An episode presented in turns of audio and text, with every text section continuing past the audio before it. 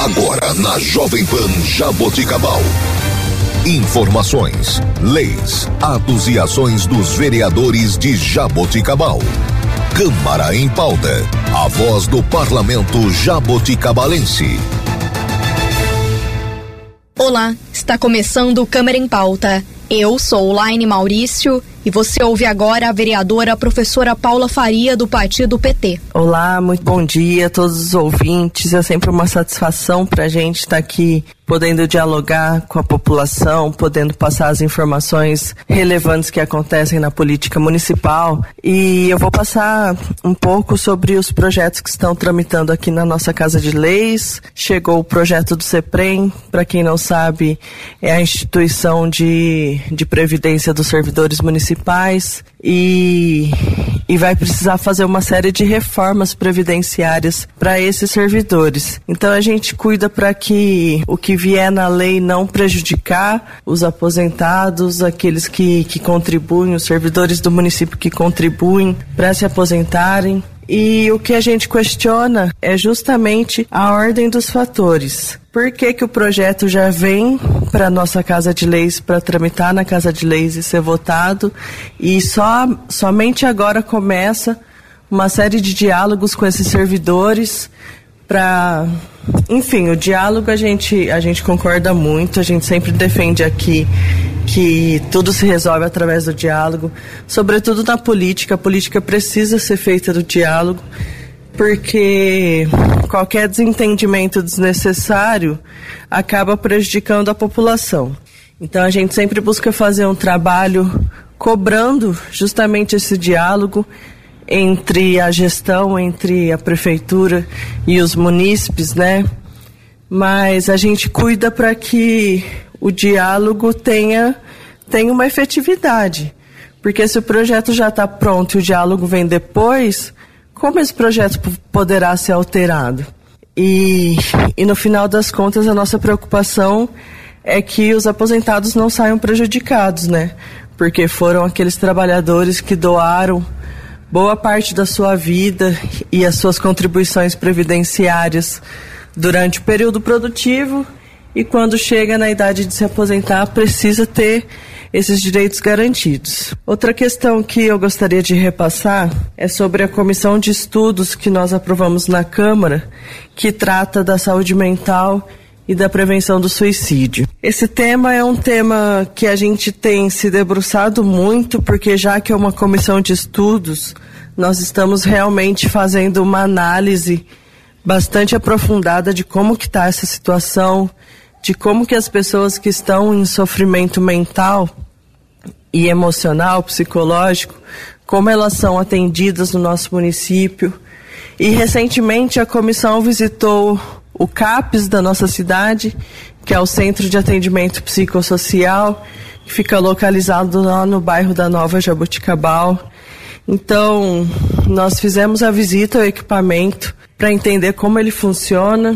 E uma das coisas que nós observamos é que muitas vezes as pessoas não sabem aonde buscar ajuda.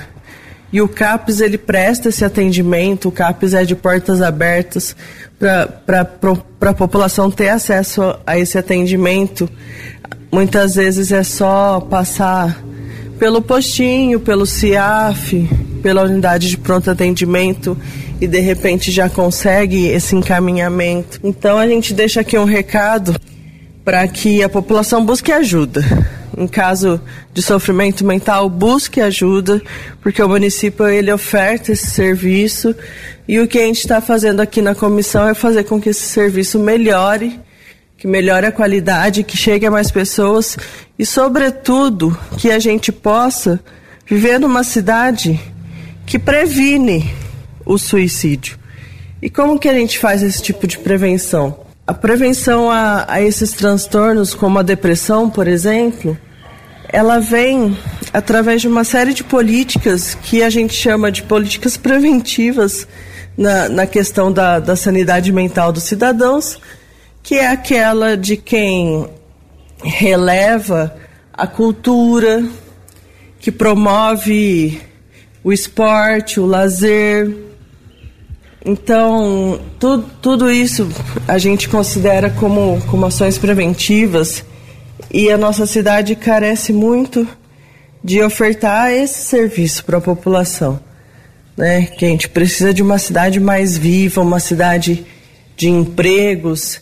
E enquanto eu estiver aqui na Câmara, eu vou estar sempre lutando para que essas mudanças sejam vistas na gestão. Porque entre a gestão e sai gestão, a gente vê que a nossa cidade não caminha para frente, não progride muitas vezes, muitas vezes mantendo um pensamento conservador, é, que conserva aquilo que já não nos serve mais. Como diria Belchior, o passado é uma roupa que não nos serve mais. E eu tento sempre pensar para frente, tento sempre pensar que quando a gente trata de política, nós estamos falando da vida das pessoas e que a gente vive num mundo, né?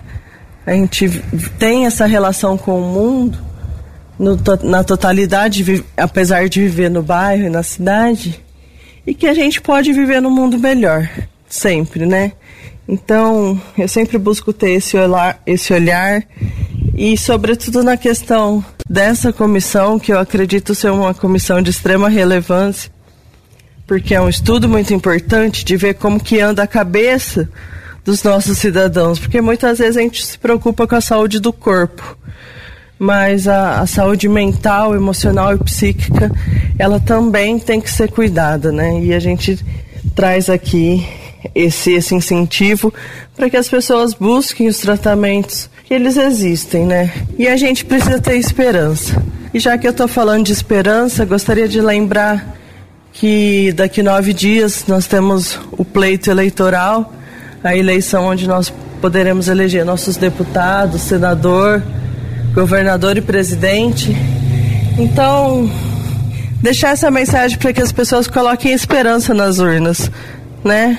Esperanças de um governo que cuide melhor dos seus cidadãos, que, que nos dê condições de vidas mais dignas e que a gente possa voltar a ser feliz.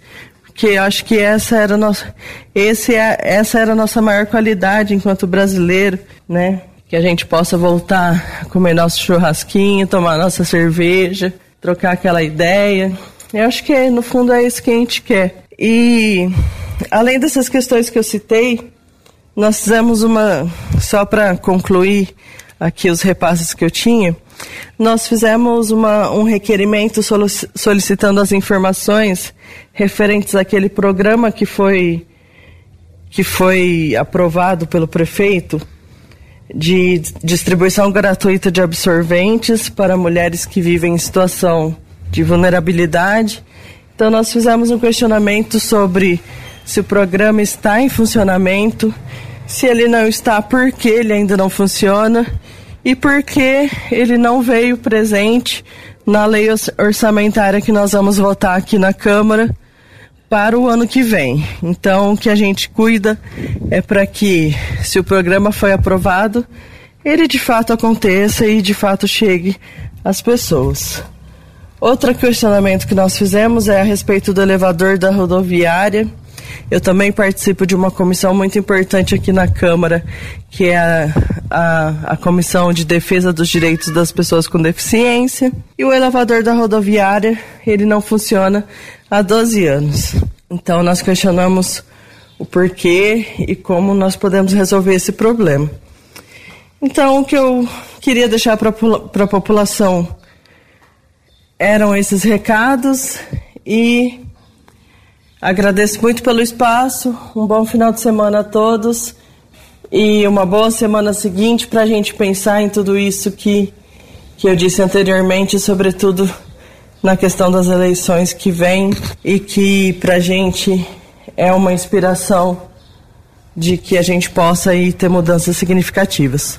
Só agradeço pelo espaço, muito obrigado a todas e todos. Nosso gabinete aqui está sempre aberto para receber a população. Um grande abraço. E esta foi a vereadora professora Paula Faria. Você ouviu na Jovem Pan Jaboticabal. Câmara em Pauta. A voz do parlamento jaboticabalense.